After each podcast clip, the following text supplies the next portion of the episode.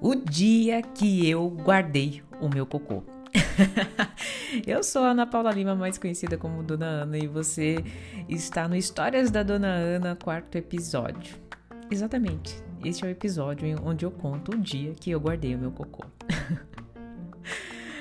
Segundo a minha mãe, um dia eu estava brincando muito lindamente, tranquila. E óbvio, né? Criança, quando tá extremamente ali intertida, tudo que ela não quer é parar. Por isso que vem o birreiro, né? Quando a mãe chama pra ir embora. E, como toda boa criança, fluida em espontaneidade, vivendo na sua mais pura essência, não queria parar de brincar. E o que, que eu fiz? Estava no quarto da minha mãe e eu fui lá, deu a dor de barriga. O que, que eu fiz? Eu fui lá, corri para a gaveta, como que chama? Em alguns lugares do mundo nem é criado mudo, mas é aquela mesinha que fica sempre do lado da cama que tem gaveta, então. Eu fui para aquela mesinha, aquela, aquela, aquele móvel, abri uma gaveta, fiz o meu querido cocô e fechei a gaveta. Que incrível, não é? Genial. Eu sempre me acho uma gênia quando eu conto essa história.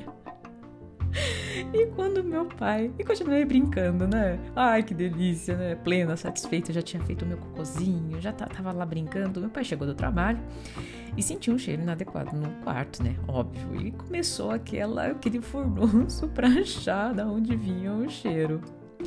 E até que encontraram, né? Ele encontrou o cheiro uh, do, do material oculto da dona Ana. Quando ele viu aquilo, a minha mãe sempre fala, diz que ele deu um berro e falou Jandira! Era, é assim que ele chama minha mãe. Minha mãe foi no quarto. Com certeza eu vejo a dona Jandira rindo dessa situação. um troção dentro da gaveta e ela só conseguia rir, ele muito nervoso. Ai, meu Deus. E eis que, por que, que eu estou contando isso? E por que eu lembrei disso? Eu estou vivendo uma semana na minha vida, né, há uns 15 dias na verdade, com uma condição física. Que qual é ela? Intestino preso. E por que que eu lembrei dessa situação?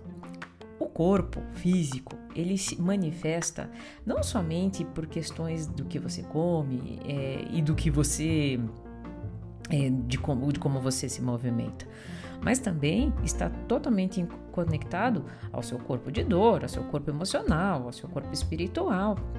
E diante dessa condição física, como boa psicóloga, né? Boa que eu digo no sentido é, que o mínimo que eu posso fazer é trabalhar isso em setting terapêutico e olhar para isso com consciência, eu comecei as questões, né? Observar por que, que o meu intestino é, estava tendo dificuldades para evacuar.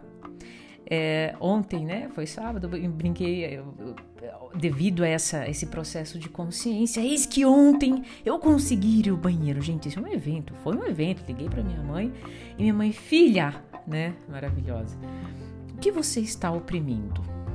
E aqui eu gostaria de falar com você. Tem três lições que eu gostaria de compartilhar com você. Lição não, é, são conceitos que talvez faça sentido para você nesse momento de vida. Quando eu contei essa história na minha aula de, da faculdade, sim, eu contei essa história na minha aula da faculdade, quando, quando é, a professora Sônia estava falando do quanto condicionamentos, crenças, né, inclusive traumas e rompimentos da essência, fazem com que é, promovam gatilhos emocionais que em algum determinado momento da vida, inconscientemente, é, eles vão ter controle sobre a sua vida e você vai perder o controle, vai viver na inconsciência. Então, quando eu contei isso na faculdade, ela fez o seguinte comentário: Nossa, agora dá para entender por que você é assim. O que, que ela quis dizer com isso? é, hoje em processo né, de trazer com muita força né, e intensidade a minha essência, eu sou uma pessoa espontânea em essência. Todo mundo é, tá? Talvez você ainda está com muitas camadas. Mas e eu sou uma pessoa alegre, eu sou uma pessoa divertida. Mas quando me vejo, me submeto a pressões, principalmente de autoridades, tá? Então, professor, ah, supervisores, coordenadores, pessoas que estão hoje, por exemplo, vivendo no meu, no meu no mesmo ramo de trabalho, né? E que de alguma forma eu começo a observar que eu também gostaria de tomar um, um outro rumo. Eu coloco, e isso preste atenção, eu também sou como você, eu fico na inconsciência da mente, ou seja, eu me submeto à minha própria opressão. Sim, porque não é a, ai, mas a sociedade que te pede títulos, a sociedade que pede que você seja melhor, porque meu esposo que toma a minha paz, porque eu não consigo mais, porque essa pessoa é muito invejosa. Não, meu amado, meu amado, é você que está criando essa história na sua cabeça. É você que está é, limitando o seu poder. Você, não, você acha que tem liberdade sobre o seu poder, mas não, você não tem. E diante dessa, dessa, dessa consciência que ao qual eu me dei conta, né, de que eu estava o quê?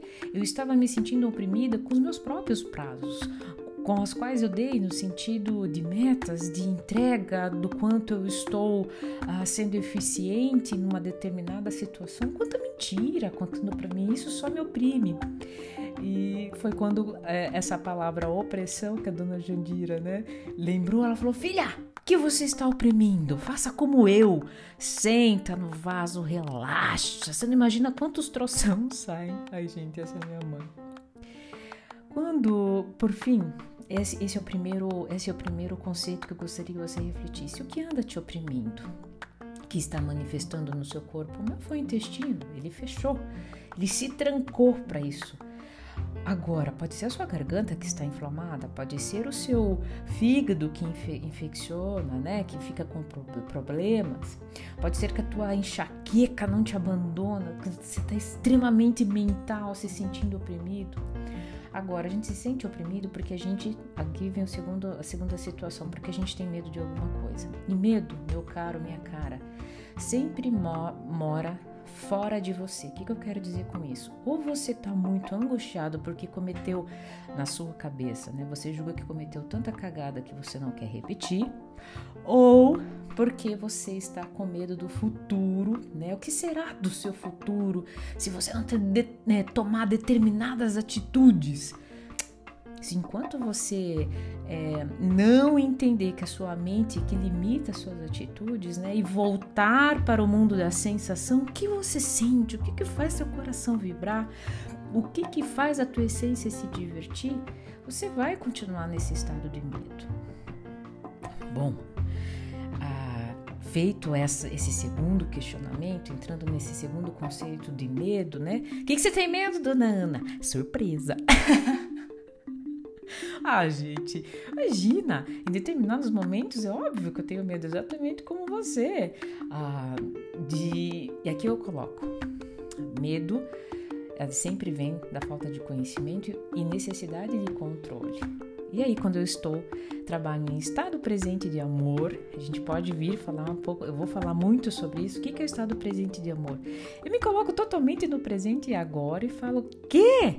Para com isso! Dona Jandira tá certa, que opressão, né? Eu não sei, o futuro é uma pura ilusão, não existe é, ainda. Eu vou me divertir agora, né? E, ah, e ser responsável pelas sensações do meu momento. O que, que eu tenho de bom para sentir agora? Além de uma, uma boa sentada no trono, né? Mas não é maravilhoso? Ai, tem o dia lindo, o cantar dos passarinhos, inúmeras coisas. Se você virar agora, né? Vou, vou, olhar aqui no meu escritório, por exemplo. Hum, ali ó, chocolate amargo 70% da cor de cacau, melhor chocolate do Brasil. Poxa, estado presente do amor. O medo foi embora. E por fim, terceiro conceito, o que, que eu preciso desapegar, soltar para fluir? Literalmente, cagar. daquilo que eu acredito ou que a minha mente acredita e está identificada sempre fora, sempre fora. O que, que eu quero dizer com isso?